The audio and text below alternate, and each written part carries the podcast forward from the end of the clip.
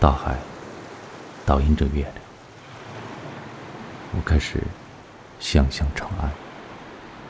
城墙之内，人们各安其职，善良勇敢的人们经营着幸福。武士们身着黄金盔甲，守卫着大唐皇帝。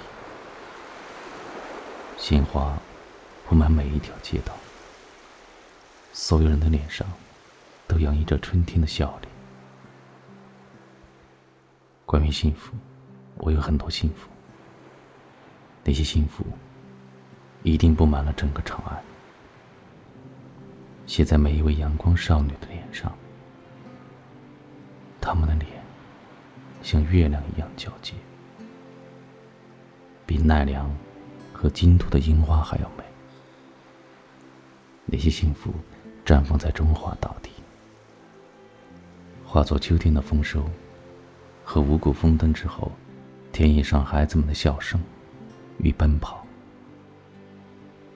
时间淡忘了太阳的国土，在日本与中国中间漂泊着浩瀚的大海。一个月的航行。放空了心底的世界，想象中的长安变得越来越浓。我是一个被派往长安的遣唐使，学习中国文化，带回满腹经纶，报效国家。